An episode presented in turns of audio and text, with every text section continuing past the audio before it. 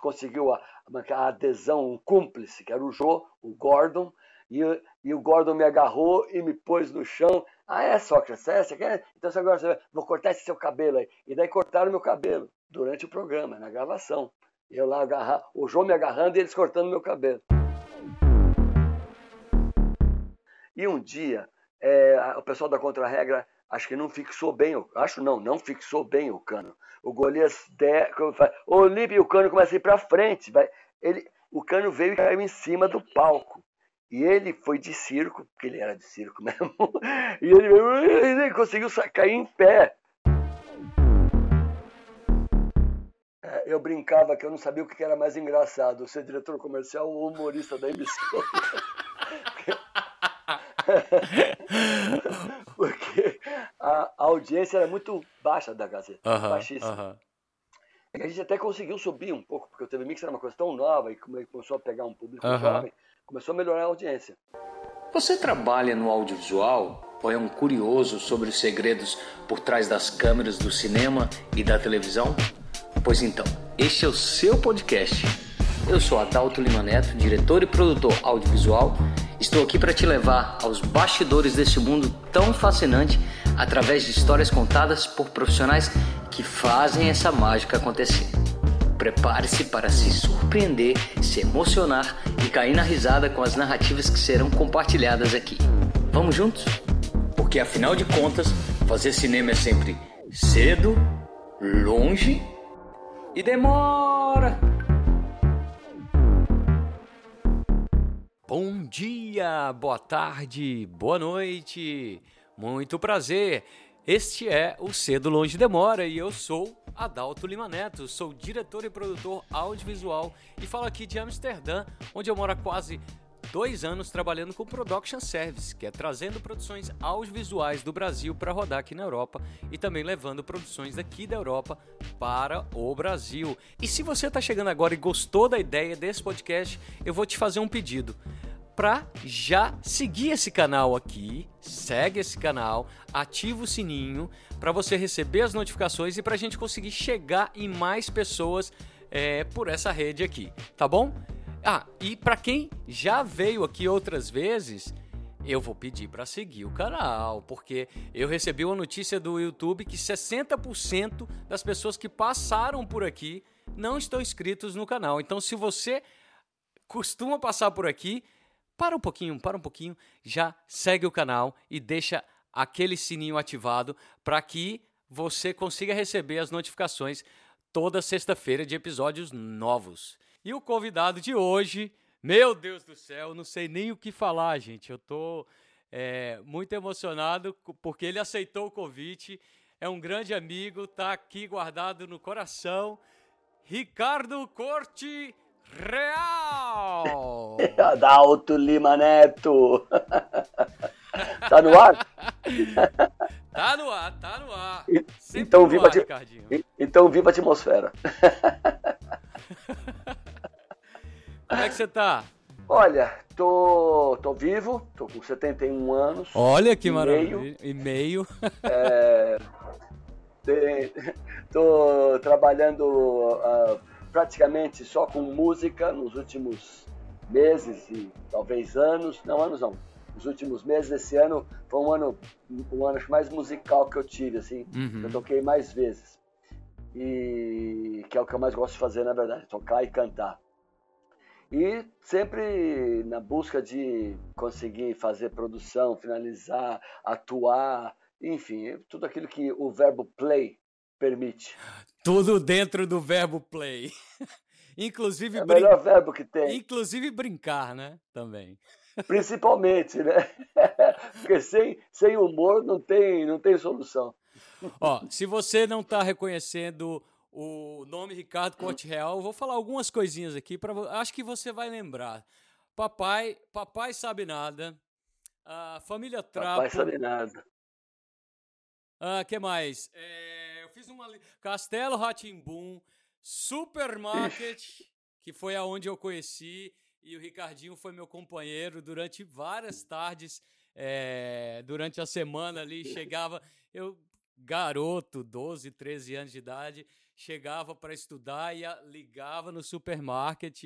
Então, assim, se você não é dessa época, você vai, você vai se surpreender com várias histórias. Provavelmente o Ricardinho tem pra gente aqui desses anos todos de, de profissão. Já, já tem aí quantos? Você começou com sete anos, é isso? Não, comecei com nove para dez anos. Então, 10, o ano passado, o ano passado eu fiz no ano retrasado fiz 60 anos de televisão.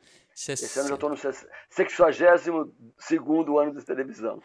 Então não é pouca coisa. Agora, então eu vou deixá-lo definir, vou deixar. Sim. A primeira pergunta do nosso podcast você já conhece.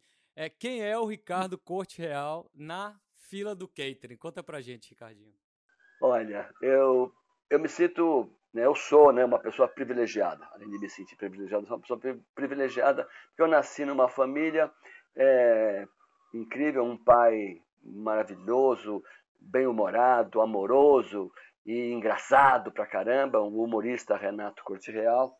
Uhum. Uma mãe sensacional também que você conheceu, gravou, inclusive, eu tenho depoimentos da minha mãe gravados por você, uhum. que é uma coisa mais linda, e que também acompanhou meu pai acompanha meu pai na, na, na, vida toda dele, curta vida, que ele morreu com 57 anos, e, e ela viveu até os 93, sempre animada, curiosa, é, interessada em tudo, disposta nos lugares, teatro, costurava, é, fazia tricô, lia, enfim, uma, uma figurinha espetacular. É. Então eu cresci nessa família, para começar, né?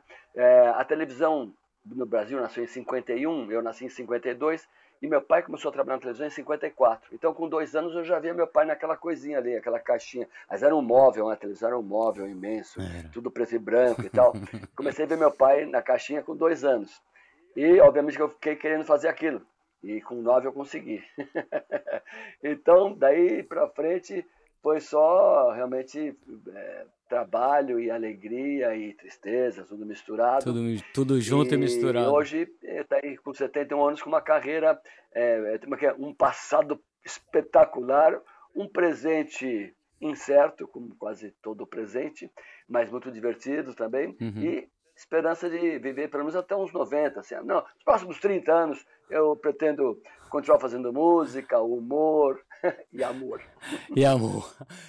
Eu me lembro que você, você me contou uma vez que é, foi você, né? Partiu de você com é, nove anos chegar para o seu pai e falar: olha, me dá uma chance aí, eu tenho um texto aqui, não sei se você decorou um texto.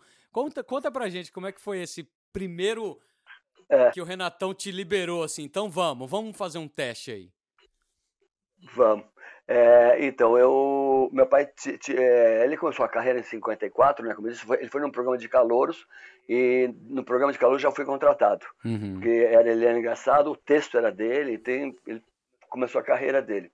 E um dos programas que ele fez, é, é o, é, onde ele fez mais sucesso, começou a fazer sucesso, na verdade, era o Epitáfio Santinha, que era ele na Herbelo, uhum. é, na Record, no programa chamado Grande Show União. Daí é, acabou o contrato ali, a Ana Ribeiro não renovou o contrato, não queria, ela não concordou com a Record. Uhum. E meu pai falou assim: bom, quem que eu vou colocar no lugar da Ana Ribeiro? Falou: Bizu, vem aqui. Pegou a minha mãe e levou para a televisão.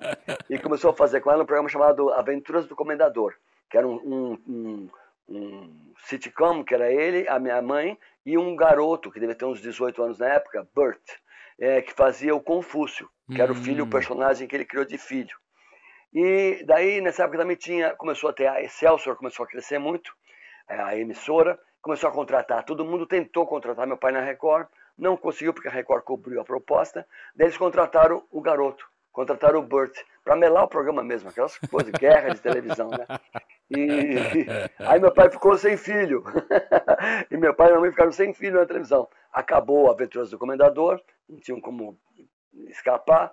E daí eu comecei. Pô, por que você não me coloca de Confúcio? O seu próprio filho. Eu sou filho. seu filho. É. É, porque eu não posso. Ele falou, não, você, você, tem nove anos, vai estudar, você não vai se meter com isso aqui, não, não vai, nada, nada me, me desestimulou pra caramba, não. Aí eu, aí eu não, não desisti.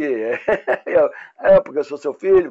Tá bom, tá bom. Me deu um texto, um texto dele, e, que era do Confúcio, né? Ele falou assim, vai lá, vai lá pro quarto, decora esse texto e volta aqui para mostrar para mim. Aí minha mãe que conta isso, né? Que eu voltei para a sala com o texto ainda falei assim, ó oh, pai, aqui eu acho melhor fazer assim, assim, assim, ainda, ainda mexi no texto do Renato Curti Real. Aí ele falou, tá bom, tá bom, tá bom, vou, vou falar com o pessoal da Record. Aí antes de falar com o pessoal da Record, eu tenho um irmão, tinha um irmão também que já foi embora, o Ju, três anos mais velho que eu, estava uhum. com seus 12 anos ali também na época, e ele falou, bom, vou colocar os dois aqui, vou fazer uma família, né? Tinha um seriado americano que chamava Papai Sabe Tudo, ele inventou a sátira Papai Sabe Nada e levou para Record. Ó, tá aqui, a ideia é essa, o programa, esse elenco aqui, ou eles levam todo mundo, ou leva todo mundo, ou não leva ninguém, é minha família. aqui eu Aí garanto. O pessoal, mas você acha que dá para fazer? É, daí, você acha que dá para fazer? Daí meu pai, vamos ver, ué. Fizemos um teste na Record, sentamos lá na, na, no, no, estúdio e tinha uma, uma, bancada de diretores e de, de, de, funcionários da Record. E aí fizemos lá um, uma passada do, do, do, texto, da ideia do programa. Uhum. Gostaram. Entrou no ar em 62 e foi até 66. E só parou Nossa. porque pegou fogo na emissora. Fizemos quatro anos de programa. Papai sabe, tá, papai sabe nada. papai sabe nada. Deixa eu mostrar uma coisa aqui. Deixa eu, deixa eu pegar aqui. Ah. Ah, essa é a família do Papai Sabe Nada. Deixa eu pôr o fone de mais para o que você está falando. essa é a família Papai Sabe Nada ali, desses quatro anos de programa. Exatamente. Maravilhosa, maravilhosa. O, depois, a, depois a Record é, pegou fogo e tal, e aí você passou do Papai Sabe Nada para a família Trapo. Aí já foi uma outra né? Come... É. Foi outra dinâmica, inclusive, que era a dinâmica do teatro, é, tentar recuperar é. a grana é, né, para refazer a emissora, então pagava, as pessoas pagavam ingresso para assistir ao vivo a, a gravação do, da família Trapo, não era isso? Essa era a dinâmica naquela É, não, e vários, assim, essa coisa do incêndio, o que aconteceu? Eles, eles perderam os estúdios, né?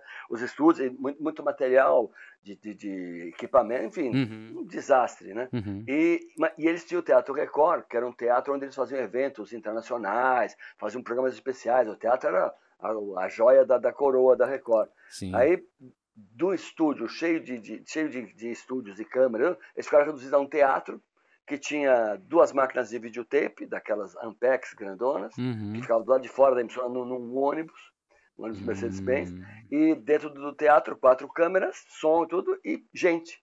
O que, que, que, vão fazer com isso? Fizeram, do limão fizeram a limonada, a maior linha de shows que uma emissora já teve. A audiência uau, foi para cima, daí todo dia tinha show na Record. Então, segunda-feira eu não lembro o que, que tinha, mas terça-feira tinha Corte Raiol Show, que daí foi um programa que meu pai foi fazer com o Agnaldo Raiol, que era um musical humorístico, bárbaro, muita audiência. E onde passava os maiores... Quinta tinha o show em Simonal, uhum. é, é, Jovem Guarda, Jovem daí inventaram uma família nova. É, daí inventaram uma família nova para o sábado, que era a família Trapo, e que tinha o Otelo Zeloni como pai, a Renata Fronzi como mãe, o, o Ronald, Ronald Golias, Golias, sensacional como tio Bronco, e o Jô Soares como mordomo, a Cidinha Campos como filha e o Ricardo Corte Real como filho, o Sócrates. Maravilhoso. E aí, nessa família Trapo, deve ter um monte de história ali de bastidores, né? Você tem alguma para já, já para jogar assim na tem... cara da gente? Tem algumas. primeiro quer dizer que a mais famosa dessas histórias, bom, primeiro que aquela coisa do da, da das coisas ruins que acontecem, né? Ah, queimaram realmente muitos vídeos da Record, da, época do, do uhum, aeroporto uhum, e tal, uhum, da, da, do uhum. estúdio, mas eles, é, eles também, mesmo quando eles estavam já funcionando bem lá na, na Consolação, no teatro, no teatro. eles apagaram muita fita, é, que pegou fogo no teatro também, dizer, era fogo trabalhar em televisão naquela era época. Fogo. Eu sei que da, da Família TAP, que foi um programa assim, líder de audiência absoluto durante eu trabalhei durante três anos lá, então foram pelo menos 150 programas, sobraram só dois programas. Nossa. E um deles, que é o mais icônico que eles conseguiram salvar e que tá, tá na internet aí o tempo todo, é o que foi o, o convidado do programa, foi o Pelé. Hum, já assisti. E o, o Bronco Dinossauro foi ensinar o Pelé a, a jogar futebol. A fazer a paradinha do futebol. Então, esse foi, foi, acho que um episódio realmente que deu mais audiência e foi um, um arraso, né? E foi muito bom. E o Pelé sensacional, com 28 anos na época. Eu tinha uns 15 já, 15 a 16. E foi um programa que qualquer um de vocês pode ir na, na no YouTube. Família Trapo, Pelé vai aparecer. Maravilhoso. E como foi assim os bastidores, né? Naquela época recebeu o Pelé, que estava no auge, né? Como que. Você lembra, assim, da expectativa e de como foi, você recebeu a notícia e no momento em que você porque era um grande ídolo, né? Era um. Sim. É, a gente recebia o texto no começo, quando era bem organizado, a gente recebia o texto assim, quatro, cinco dias antes. Dava para você pegar, ler o texto, ensaiar uhum, tudo. Uhum. Depois, já no, no final, já, já, tinha dias, tinha vezes que a gente recebia o texto na hora do almoço do dia da gravação. Nossa. Que era na sexta-feira. Recebia o texto na hora do almoço, ia para lá às três, ficava ensaiando até às sete, sete e meia, saía para comer alguma coisa, voltava e às nove é. abria a cortina e segura aí, malandro. Que o negócio rolava sem parar. Nossa. Só parou uma vez o vídeo, na é verdade, porque teve uma cena que era a final do programa que o Golias dava um tiro. Uhum. E era um tiro, obviamente, de festim, né? E ele deu o tiro e falhou o revólver. Daí o Newton Travesso que era nosso, um dos nossos diretores, entrou lá e falou com o público: olha, nós vamos ter que repetir essa cena, vocês podem rir de novo o público adorou, né? Daí fizemos a, a, cena de novo e emendou. Porque todo, todo o programa era gravado ao vivo mesmo, então não tinha edição. Terminava o programa, essa fita ia para a central técnica, uhum. no sábado a fita rodava no play no domingo a fita já viajava para Belo Horizonte, não tinha rede de televisão. Para as então, filiadas. Então, a, os programas viajavam, as fitas viajavam. Uhum. Né? E, enfim, esse foi um dos episódios sensacionais. Ah, quando você recebe o texto, fala, pô, Pelé vai lá, caramba. Eu já conheci o Pelé, ainda tinha, tinha essa vantagem, porque é, no Papai Sabe Nada, ele já tinha ido uma vez. Com, com, mas ele não era tão famoso, nem o Papai Sabe Nada era tão famoso. Era um programa. E, e eu me lembro que eu, eu, ele falou, vou te dar, eu, eu, queria, eu queria a bola Pelé, a bola Pelé. Quando isso, ah. quando eu tinha 9 anos, 10 anos, 1961, 62, tinha a bola Pelé. E eu, pô, eu fiquei enchendo o não, não, eu vou te dar, vou te dar, autografada a bola. E demorou um tempão para dar bola. E toda hora que eu, eu, eu, meu pai falava, eu falava, pai, fala, você fala com o Pelé, fala para ele mandar minha bola. Eu ganhei a bola autografada do Pelé. E depois, quer dizer, depois, 4, 5 anos depois, fui contracenar com ele lá na família Trapo. E o cara maravilhoso, né? Um é. ser humano espetacular. Uma humildade, e levou a sério, decorou o texto, ah. segurou a onda de não rir da, da cara do Golias. Foi, foi, genial. Você imagina o que era, né? Não, eu tive a oportunidade também é, de fazer um comercial para a Caixa Econômica é, com ele. E é, é uma, uma pessoa fantástica. É. Uma pessoa né, com um respeito absurdo com as outras pessoas, todo mundo que chegava no set pedia autógrafo, é. pedia é. foto. Ele, sa ele sabia é. da importância que ele tinha né, para a nossa história e o carinho é. que todo mundo tinha por ele. E ele abraçava todo mundo, era, era realmente um é, cara. É, né, tinha uma humildade, realmente o cara não, não, não perdeu a, a, a educação da origem, né? O, a, a personalidade, né? o caráter. Esses dias o Papa passou por uma entrevista e perguntaram para ele: é o Messi ou Maradona? Ele falou nenhum nem outro, eu diria um terceiro, Pelé. E aí ele ressaltou. Eu vi. É, e aí ele ressaltou essa. E o argentino, o Papa argentino. o Papa argentino, né? E aí ele ressaltou essa coisa. O cara era muito. Eh, não era nada estrela, era o rei do futebol e não era nada estrela. Me cumprimentou no avião onde é. eu encontrei, quando ele não era papa ainda, provavelmente. Mas é. É isso. E, mas me conta mais, conta mais. Tem mais história assim de bastidores do, do, do, do da família Trapo? Tem, tem um outro, uma outra coisa também que um, um, um quase acidente Aliás, foi um acidente, mas que o Golias conseguiu contornar. Tinha uma época do programa que tinha um cano, hum. desses que tem no corpo de bombeiros, que os caras descem pelo cano, sabe? Ah, ah, ah tá, troca a sirene, desce aquele para ter. Então, fizeram um cano uhum. que ele descia do quarto dele para a sala pelo cano, gritando Olímpia! não sei se você lembra disso. Não, essa não. não, não você não viu, você não acompanhou, né? Não. E, e não tem vídeo disso. Isso, isso é a coisa que mais realmente me, me deixa. Por exemplo, Papai Sabinado não tem um vídeo, não tem nada, não tem uma imagem, só tem essa foto aí, algumas fotos. E, e o Família Trapo sobraram dois programas. Mas enfim, teve a época que tinha o Olímpia, o, o Cano, e um dia é, o pessoal da Contra-Regra acho que não fixou bem, acho não, não fixou bem o cano. O Golias, de, o Olímpio e o cano começam a ir para frente, vai, ele, o cano veio e caiu em cima do palco. E ele foi de circo, porque ele era de circo mesmo, e ele, ele conseguiu cair em pé. A Silvia Campos começou a chorar de, de, de, de medo, de, de assustada com o negócio. Mas, bom, obviamente virou cena e virou, foi para o ar e tudo. E essa foi sensacional. Né? Tem uma boa também que eu era bem moleque pra caramba, né? foi dos 15 aos 18 anos, né? Uhum, e eu uhum. tinha. É, eu me dava bem com eles todos, eu era muito. Nossa, eu era o mascote do programa, eu era o caçula do programa, então tinha ah. todo um. Era, uma, enfim, era um ambiente delicioso, né, né? familiar mesmo até, de verdade, né? E um dos meus é, amigos, né, colega era o Jô, é, a gente, é, às vezes terminava o ensaio, ele tinha uma moto BMW 600, pá. Aí ia ele, ele, ele magrinho dirigindo, eu na garupa, gordão, e a gente ia no Lareiras comer hambúrguer antes de, do programa. Aí ia para lanchonete, comia hambúrguer, depois voltava para gravar o programa.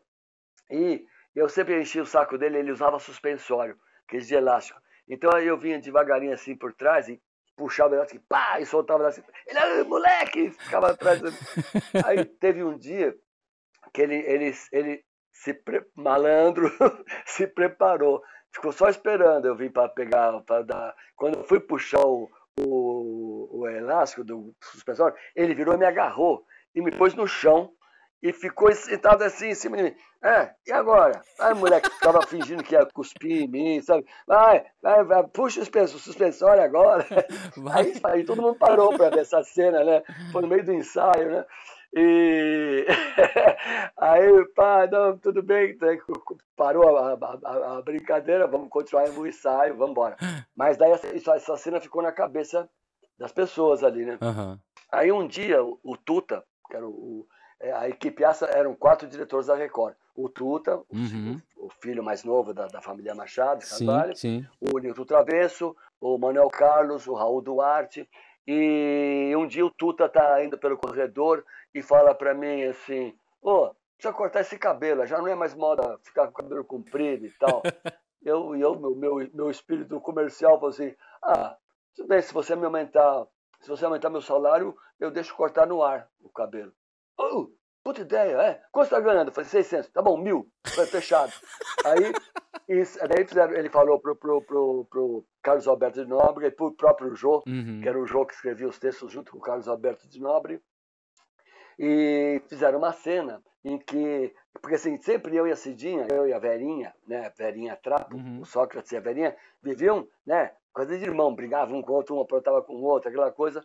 E daí inventou, ele inventou uma cena em que eu e a Verinha brigávamos, uhum. né, o Sócrates e a Verinha, uhum. e de repente a Verinha pegou e teve, cons, conseguiu a, a, adesão, um cúmplice, que era o Jô, o Gordon, e, e, o Gordon me agarrou e me pôs no chão. Ah, é, Sócrates? É, você quer? Então agora você vou cortar esse seu cabelo aí. E daí cortaram meu cabelo durante o programa, na gravação. Sensacional. lá agarrar, o João me agarrando e eles cortando meu cabelo. Então, eu acho que eu nunca te contei essa história, mas eu tinha, sei lá, meus 15, 16 anos e eu morava em Belo Horizonte. E um dia eu estava ali é, era um sábado, eu estava ajudando minha mãe. É, ela tinha um buffet, a gente fazia muito salgado. Final de semana era a hora que né, o movimento era grande. E eu lembro que no sábado chegou o jornal. Eu fui folhear o jornal assim e estava ali no, na cozinha e olhei, tem show do Jô, show do Jô hoje no Palácio das Artes. Me deu uma sensação assim, falei, eu vou nesse show. Eu falei, mas como é que eu vou? Custava, sei lá, 200 reais naquela época, era um, muito dinheiro, assim, sabe? A fila é. mais barata era 150, 120, sei lá. Aí eu falei, não, eu vou arrumar um jeito. Eu conhecia o fundo, como que entrava pelo Palácio das Artes ali, como que entrava no acesso ao, dos artistas e tal. Falei, eu vou para lá. E acabei indo para lá e esperando, assim. É... Esperei, era, sei lá, 8 horas da noite, esperei até 8 e pouco e nada. Eu falei, nossa, eu acho que ele. Eu cheguei cedo, eu falei, ele deve ter chegado mais cedo que eu, e eu não vi. Sim. Quando eu tava quase desistindo, chegou um carro. Ele já tava atrasado, assim. E aí era ele. É. Ele saltou do carro, assim, tal, não sei o quê. Aí eu todo tímido, né, e tal. Ô, seu Jô, tudo bem? seu, seu, seu Jô. É, seu Jô. Seu João é Naquela, naquela época não tinha é, é, telefone e tal. Então, ah, me dá um autógrafo aqui. Eu, eu queria, né, pelo menos um autógrafo. Sim. É, e aí, não, claro, tal, começou a autografar. Ele, aí ele me perguntou: você vai assistir o show? Porque já tá atrasado, né? Você já devia estar tá lá é. na plateia. Eu falei, não, porque eu não, não, tenho, não tinha condições de vir, aí eu vim só te ver aqui. Ele falou, não, Claudinha, bota o ingresso aqui, dá o um ingresso para ele aqui. Cláudia, Cláudia Colossi, é. a empresária dele. Meu eu lembro até hoje, ó. Claudinha, dá um ingresso aqui para ele. Aí a Cláudia falou assim: não, não, não precisa de ingresso, sobe aqui, sobe aqui no elevador com a gente. Ai, que delícia! Aí eu falei, primeiro eu pensei, nossa, eu vou subir no elevador com o Jô, hein? E que perigo. aquela, aquela piadinha gordofóbica, assim, horrorosa. É. É... Sim. Mas aí era um elevador grandão de, de cenário do Palácio das Artes e tal. Aí ele falou: Nossa, a gente estava num restaurante e a comida atrasou, acabou atrasando, por isso que eu estou chegando atrasado. Ele falou: Olha, entra. Aí a Cláudia falou: Olha, entra por aquela porta ali, você vai sair na plateia, vai apagar a luz. Na hora que apagar a luz, você escolhe um, um, uma poltrona que não tem ninguém. Eu sentei na, no lugar de 200 reais ali, na, na frente, assim, tal. Beleza. Aí acabou. Pole position. Pole position. Acabou, acabou tudo. Eu voltei na mesma portinha, assim, não tinha segurança, não tinha nada. Entrei, assim. E aí, quando eu cheguei, dei de cara com a Cláudia, e ele ainda saindo do, do palco. Hum. Aí ele veio, me abraçou. E aí, o que, que você achou e tal, não sei o quê. Nessa hora tinha uma pessoa, tirou ah, uma foto. Eu tenho uma foto até hoje desse encontro, assim.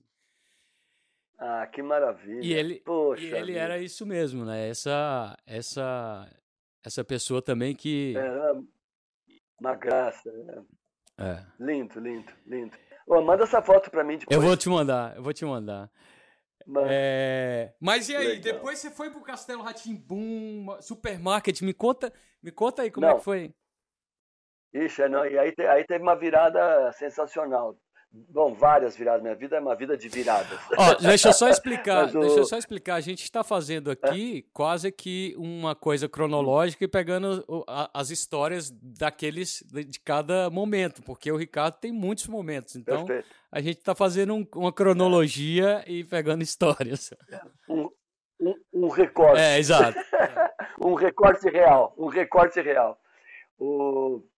Mas, Dalton, então o que aconteceu? É, até os 18 anos, né, isso até 1970, uhum. eu estava na família Trapo. Só que daí o, teve vários acontecimentos na Record que foram realmente me deixando é, meio chateado. Primeiro foi meu pai é, foi estava fazendo curso de Israel, maior sucesso e tal, mas aí ele ganhou um prêmio da, do governo americano uhum. e ele foi um, um artista convidado do governo americano para passar dois meses nos Estados Unidos por conta do governo fazendo o que ele quisesse. Inclusive, daí que tem aquela foto aqui que você usou no material muito bonito que você fez. Sim. É, e que tem ele com o Woody Allen. Com o Woody Allen. Que depois eu mostrei, é. eu tive com o Woody Allen há uns quatro anos atrás, eu mostrei essa é. foto é. para ele. E ele não lembrava quem é, era não, esse não outro jogo. Que... depois de muitos anos eu não ia lembrar. Aí fui para Globo fazer o Faço Humano, Faça Guerra. Fiquei um ano fazendo Faço Humano, Faça Guerra, ia toda segunda-feira para o Rio de Janeiro gravar. Uhum. Mas aí eu já estava, a minha cabeça estava mudando. Porque dos 9 aos 19, até os 20, praticamente, eu só fiz isso. Né? Televisão e televisão. Estudava, uhum. sabe? Eu fui estudando. Uhum. Mas eu estava eu tava começando a ficar encantado com a publicidade. Eu queria mudar de vida. E pro bem ou pro mal, eu consegui. Quer dizer, quando eu tinha, até o Boni falou, tá bom, vai, vai, pra, não precisa mais ficar, eu falei pro Boni, não quero mais ficar gravando, não quero mais aparecer, não quero mais aparecer.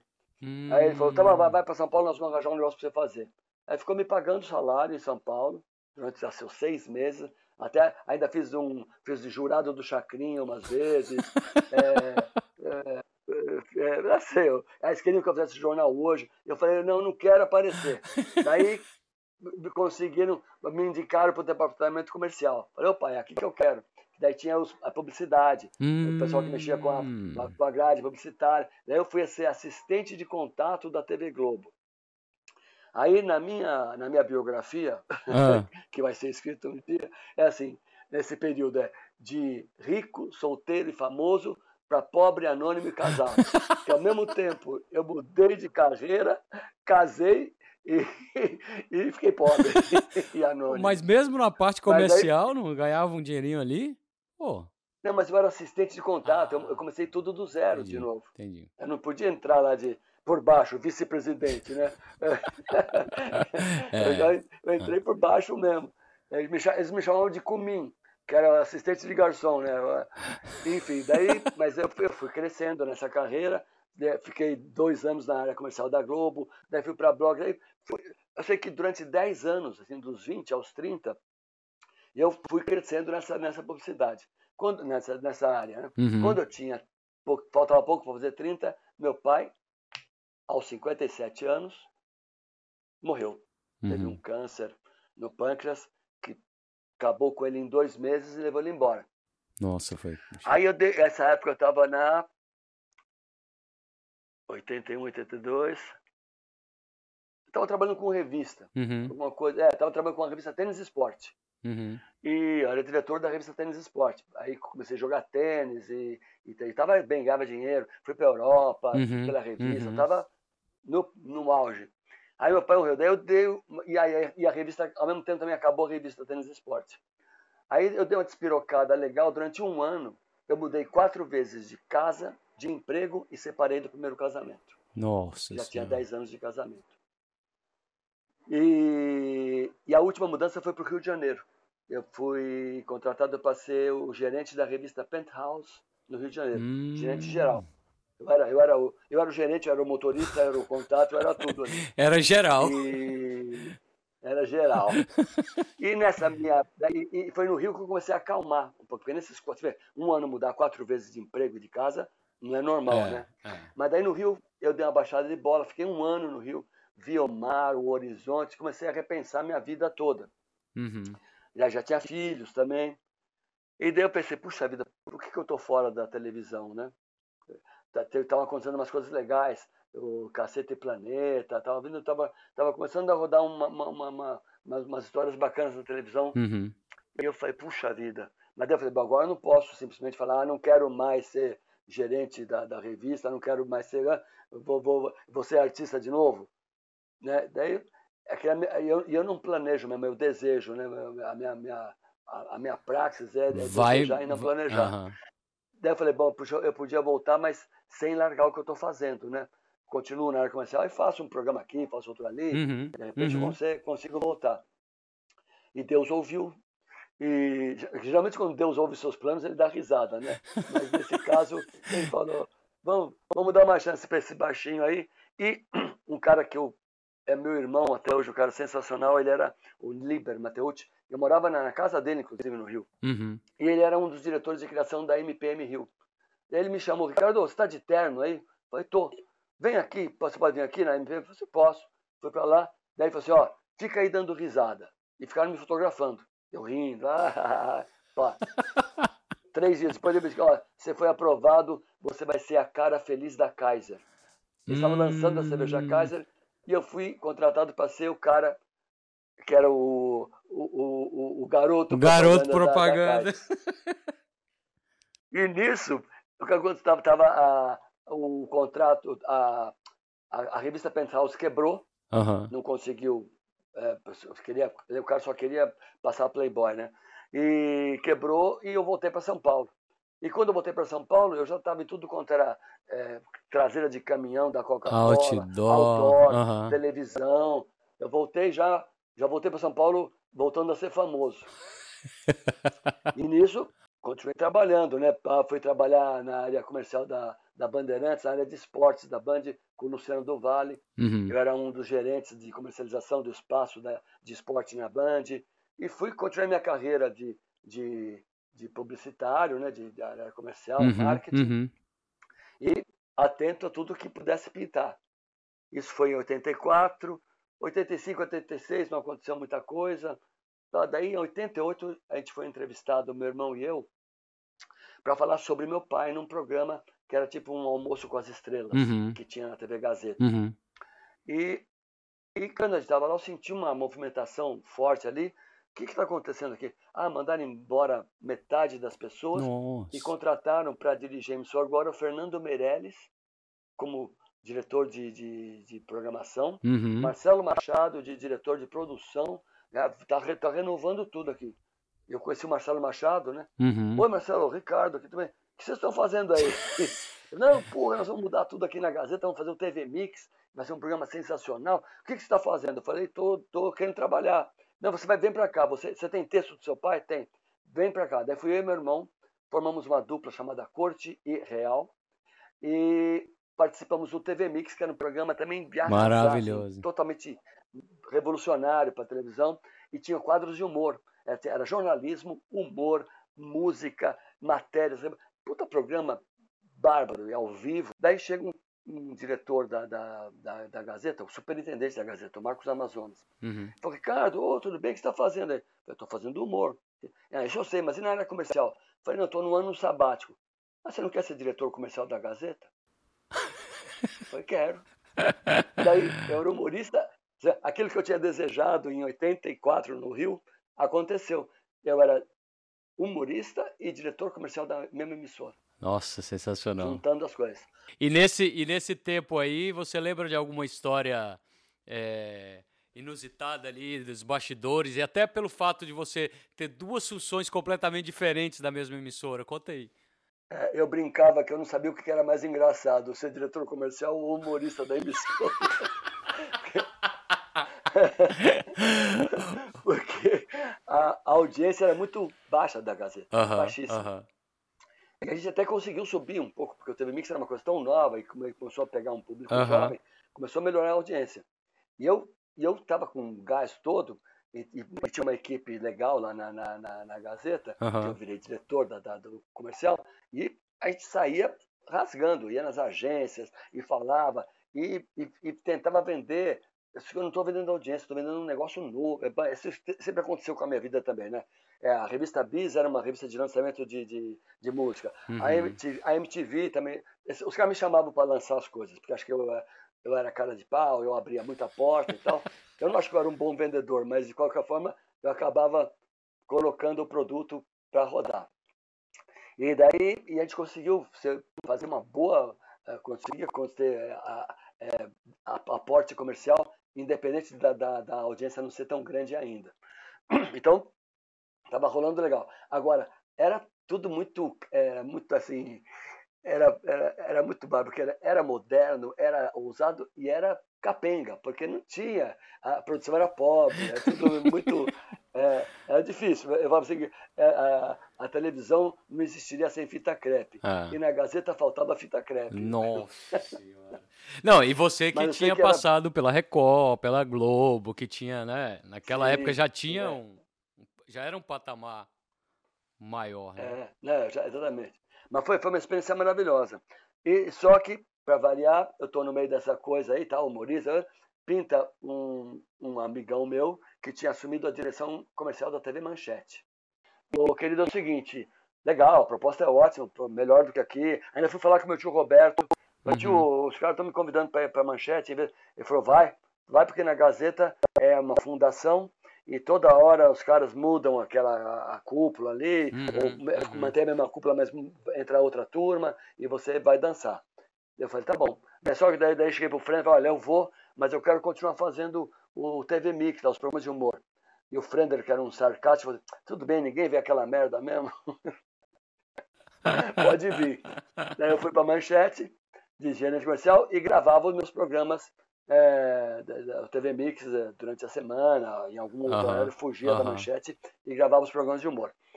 E a Manchete começou a subir realmente forte Na época que eu entrei, ainda estava. Tinha, o, o líder de audiência era Jaspion e Angélica, imagina. Hum, tinha uma novela. eu assistia, assistia. ia muito devagar. É. Daí pintou Cananga do Japão, começou a subir um pouco a audiência. Uhum. Daí veio o Pantanal. Daí foi Aí, um arrebentou. aí era dinheiro, a gente não conseguia encaixar o número de comerciais que eram vendidos. A gente fazia reunião no fim do dia para ver quem que a gente ia deixar de fora, para poder compensar, para poder renegociar. Senhora. Olha, em vez daquele dois comerciais no Pantanal que você quer, eu te dou um, te dou dois no Jornal da Manchete e um não sei o que lá, só para as pessoas não saírem, a verba não sair da emissora. Era uma loucura. E nessa festa, da, ah, tudo indo muito bem. Aí vem Uhum. MTV Brasil. Daí, pô, Ricardo, vem trabalhar com a gente, nós vamos lançar MTV e tal. Eu fiz uma pesquisa no mercado, a pessoa que tem a cara da MTV no mercado é você, que eu preciso te contratar e tal. Eu falei, pô, mas eu tô ganhando dinheiro lá na manchete, tá super legal. Mas você não gosta da MTV? Eu falei, claro que eu gosto da MTV. Claro que eu quero É. trabalhar na MTV, mas você precisa fazer uma proposta decente aqui, senão eu não vou sair. Deve ser uma proposta muito boa.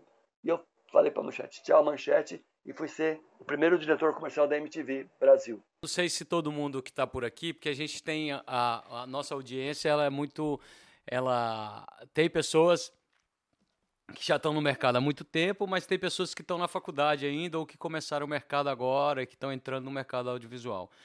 É, então tem muita gente que não sabe o que foi o Supermarket. Era um programa de games que acontecia dentro de um supermercado, um suposto supermercado, mas era estúdio. E Isso. tinha competições, a competição entre pessoas ali, é, duplas, né?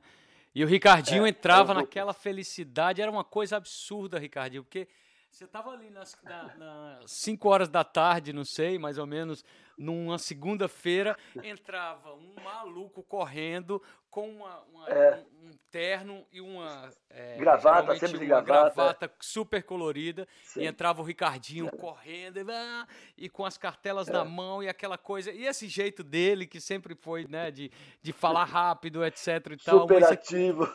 super ativo. Aquilo ali dava um gás pra gente, porque a gente queria ficar até o final do programa pra ver quem ia vencer. Ele ia envolvendo a gente. Era uma coisa. Quem tiver, É. quem tiver oportunidade, procura aí no YouTube Supermarket. Eram três duplas. É, às vezes ia namorado e namorada, pai e filho, mãe e filho, enfim, era, Uhum. ou amigo, não, tem, não tinha critério. O cara entrava por sorteio. Mandavam cartas para se. Pra, manda, tinha carta na época. Tinha carta para se inscrever. E essas três duplas se posicionavam naquela bancadinha ali e eu ia fazendo perguntas sobre os produtos, claro. Era um programa, era o primeiro acho que merchandising explícito da televisão brasileira, né? Não é essa coisa de você vi- virar a cerveja sem querer para mostrar o rótulo, não. É aqui a Nestlé, aqui não sei o que lá, É. o patrocinador é a Unilever. Uhum. E as pessoas que iam respondendo certo ganhavam segundos. Ah, a pergunta certa estava valendo 30 segundos. Agora, pum. E, e, e iam respondendo. Tinha algumas provas já durante essas perguntas, que era mini corrida. O cara Uhum. Fala, eu chegava assim, ó, a charada é isso aqui. Eu sou quadrado, tenho roupa eh, quadradinha também e sou delicioso nos lanches. Quem sou eu? Daí 30 segundos, pá, quem apertava o botão saía correndo pelo supermercado para achar o pão puma. Pão Aquela Puma. embalagem, quadradinho, é, era um, um exemplo, né? É, daí, e tudo isso ia somando segundos. Quando terminava a primeira etapa do programa, cada dupla tinha acumulado, uma acumulou dois minutos, outra um minuto e quarenta, outra um minuto e meio.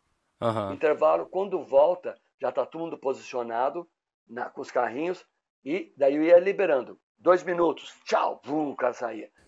Um minuto e meio, Meio, pá, tchau. pá. E essas três duplas ficavam circulando pelo supermercado, colocando os produtos dentro do Aham. carrinho. Aham. E tinha também, tinha também, um, um- também uma regra. No máximo cinco produtos de cada tipo, cinco tipos de cada produto. É, tinha os produtos mais caros. Os caras tinham que voltar com o carrinho cheio. Daí, intervalo, segundo, último set, que era o bonus round. Agora, pra- pra- round, eu lembro. é, tinha os produtos gigantes, também que o cara tinha que trazer, o bolo que valia também ponto. Tudo última coisa de pontuação ali. Ah. Aí, muito bem, a dupla começava a fazer contagem dos pontos. A dupla que fez mais pontos foi a dupla número 2.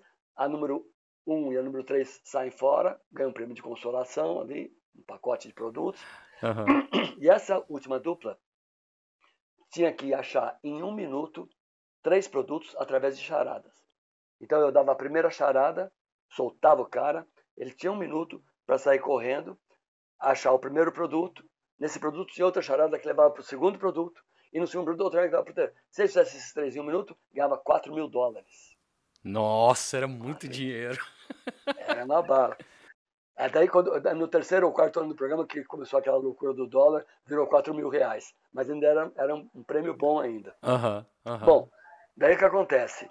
É, essa, nessa correria, uma cena que é engraçada, tinha um cameraman, aliás, todos uhum. eles tinham que ser muito espertos, porque as, as inks, né, que chama aquelas, elas eram pesadas sim, ainda, sim. câmeras, e o cara tinha que sair correndo atrás do, do, do participante, né, pelo supermercado.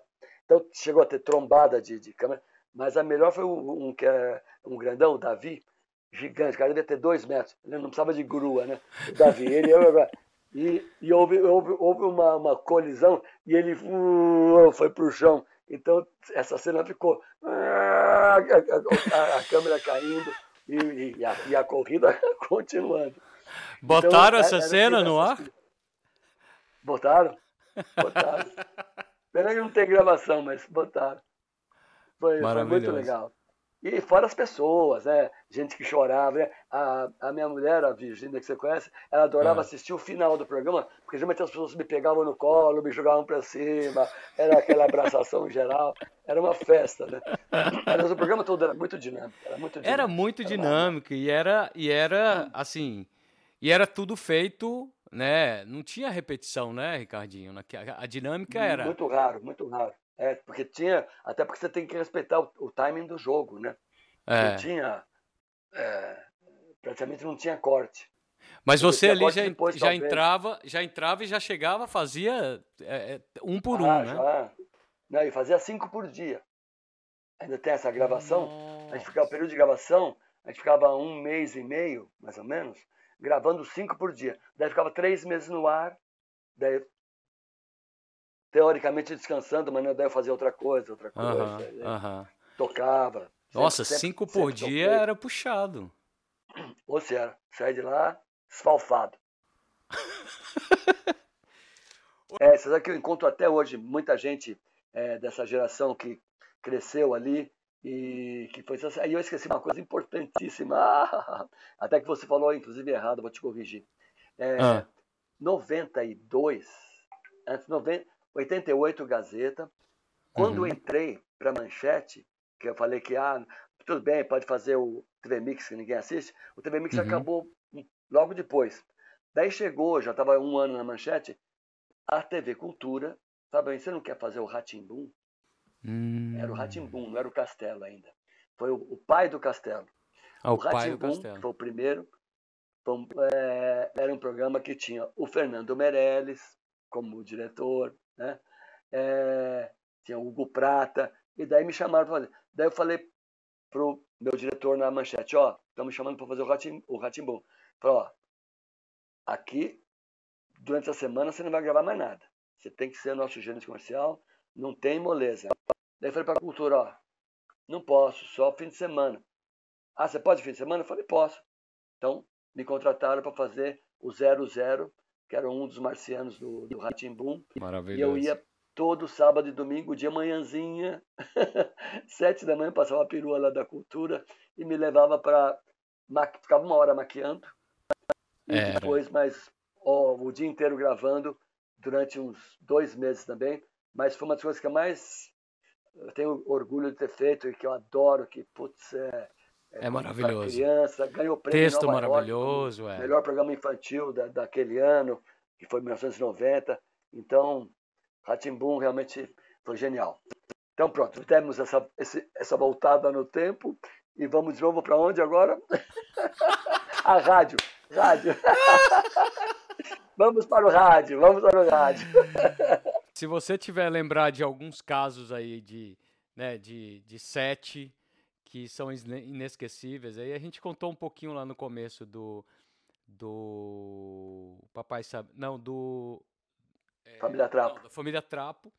É, o, o bastidores, o melhor bastidor e literalmente bastidor era no Faça Humor, não Faça Guerra. porque a Globo ainda era, estava ainda desorganizada na coisa de gravação, então você ficava madrugadas, era uma coisa assim, a gente ia, é, meu pai, minha mãe, eu, a gente ia é, é, segunda-feira na hora do almoço para o Rio, chegava na Globo umas duas, três da tarde, uhum. ficava lá até três, quatro da manhã do outro dia, e, e, não era sempre gravando, porque você tinha, tinha vários quadros, né? Tinha Paulo uhum. Silvino, tinha Jô Soares, Renato Cortiel, Agildo Ribeiro. Gildo Ribeiro. Era uma, uma constelação ali, né? E, e eu, eu tinha um quadro, dois quadros para o programa no máximo. E quem tinha mais quadros era meu pai, o Jô, o Agildo, né? O uhum, Miele. Uhum, uhum. E então os bastidores, velho, aí era uma. Ou era uma, uma, um marasmo total que você ficava dormindo lá esperando, ou então ficava no camarim, onde ficavam Josué, Mário Lago, que era um velhinho maravilhoso Mário que fez. Lago. Amélia, que era mulher de verdade. Né? É, o Mier. E a gente ficava só falando besteira, dando risada. Cada história que rolava ali, deles contando as histórias de carreira, de vida, piadas. Nossa, ali era, era o show da vida mesmo.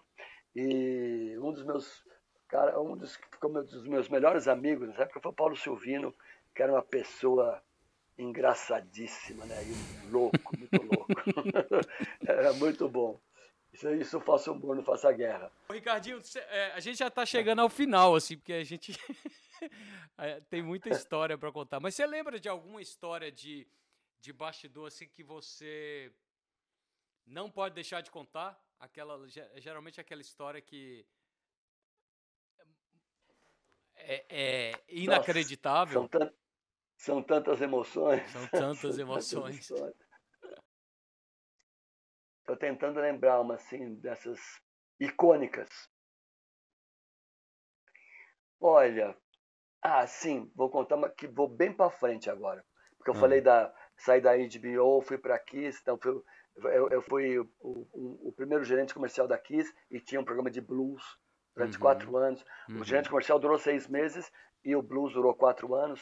Que Depois foi, que tinha uma audiência... anos de programa de jazz. Uhum. Que é a coisa que... Eu, eu, comecei pela televisão, que era o, o meio mais a, a, moderno da época. Depois de alguns anos fui para o rádio. E depois de alguns anos, aos 60, eu é, estrei no teatro com o nosso querido amigo Léo Cortez. Léo Cortez. Por que, que eu fui fazer teatro? Essa é muito boa também. Eu fui um dos alunos da escolinha muito louca do professor hum, Sidney Magal, na Bandeirantes. Sim. E foi onde eu conheci Léo Cortez. Que ele que também era, tinha um personagem fiquei, lá. É, que eu fiquei chapado com eles de cara, porque ele me lembrava muito um humorista, um cômico, na verdade, um comediante, que eu adorava na minha infância, que era o Walter Sturt. É, hum. que era um cara que ele destruía o cenário e se destruía também. O cara quebrou várias vezes é, perna, braço, fazendo porque ele se jogava, ele, ele caía de escada. E o Léo, no programa, na, na escolinha, ele se atirava na mesa do Magal. Ele era o cara. Eu falei, porra, eu fui falar com ele, Léo, você é muito legal, você me lembra o Walter Stewart, aí ficamos amigos. E nisso também, de, de estar sempre junto, fazendo programa, ele falou, ó, oh, tem uma peça de teatro, eu faço isso, faço E um dia ele falou, ó, oh, eu vou fazer uma peça de teatro no Centro Cultural São Paulo, uhum. e eu queria fazer a trilha. Você não quer fazer a trilha? Eu falei, deixa eu ver a peça. Daí eu peguei o livro, li, li a peça e falei, ó, eu quero fazer, mas quero fazer ao vivo. quero fazer tocando a, a trilha no, no hum... palco junto. Ah, faz, você consegue? Consigo. E fui e fiz. O Crápula Redimido. E nisso aí foi tão legal. É, é, a peça ganhou o prêmio Viagem Teatral do SESI. A gente começou a viajar junto para fazer a, a, a peça pelo estado de São Paulo. E na van, a gente não parava de falar e conversar e tudo. E nisso ele falou, pô, daí eu falei do Papai Sabe Nada para ele. E ele falou, porra, vamos fazer alguma coisa. E no fim, depois de vários anos de teatro, a gente conseguiu fazer o Máximo e Confúcio, que é uma série que a gente homenageia o Papai Sabe Nada e que foi uhum. pro ar na TV Cultura. Homenageei o Renato. É, homenageei o Renato. Renato é. E junto com o Léo e com você, a gente começou um projeto que está encalhado até hoje, meu querido, que é o documentário do seu Renato Corte Real. É. Isso é uma história dura da vida que eu ainda não sei é. como é que vai terminar. Mas eu vou te contar. Não, mas vai terminar, vai terminar bem, porque vai. o Renato, ele, ele realmente ele é uma pessoa que merece ser contada a história da melhor forma. É, é. Eu, te, eu tenho. Eu conheci o Ricardo, gente, através do Léo, que já teve aqui. E para mim, realmente, é, foi um imenso, uma, uma imensa é, alegria né, conhecer você e sua família e poder participar por esse momento é, de fazer o projeto sobre o, o Renato.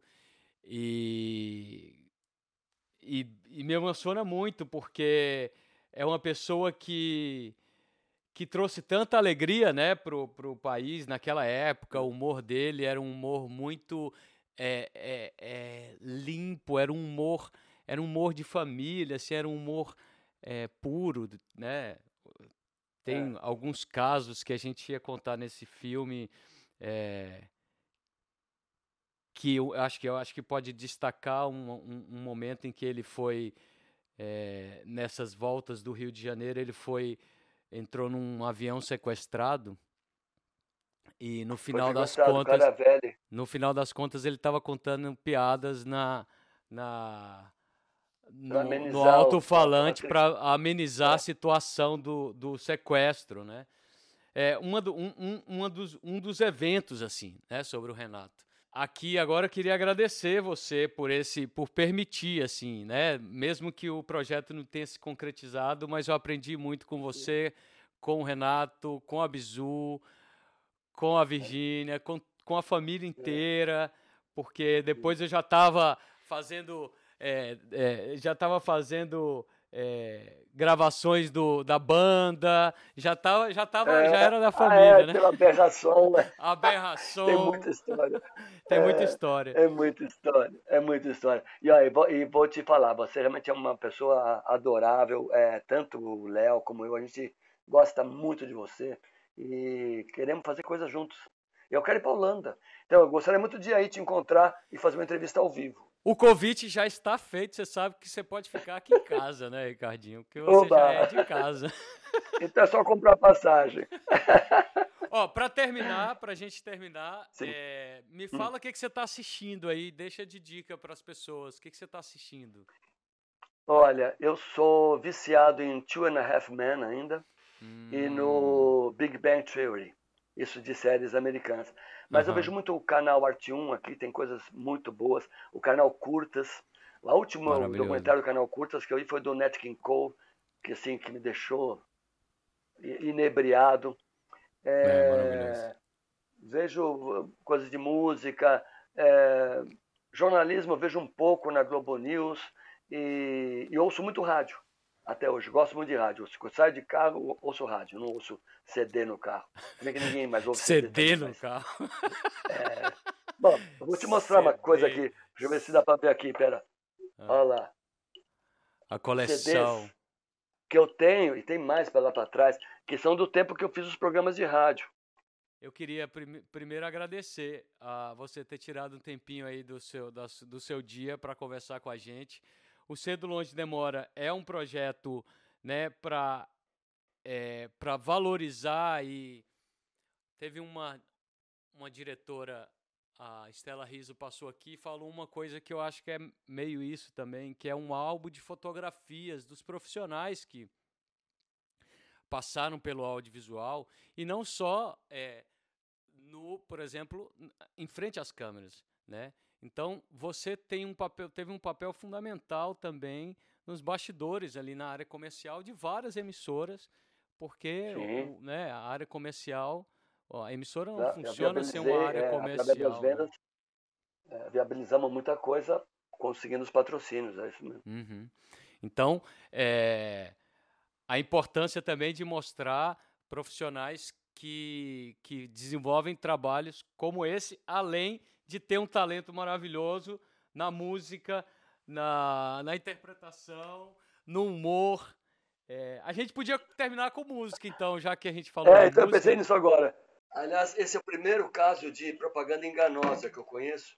Que ele, ah. na televisão, quando eu era criança, tocava esse ah. jingle e a mãe punha a gente para dormir. E se eu puder falar, mãe, isso é um comercial, não é para dormir. E o jingle era assim, ó. Já é hora de dormir. não espere mamãe mandar um bom sono pra você e um alegre despertar. Cobertores Paraíba. Ô Ricardinho, muito obrigado por você tirar um tempinho aí. Adorei as, os causos, adorei. Também adorei falar com a você. A trajetória.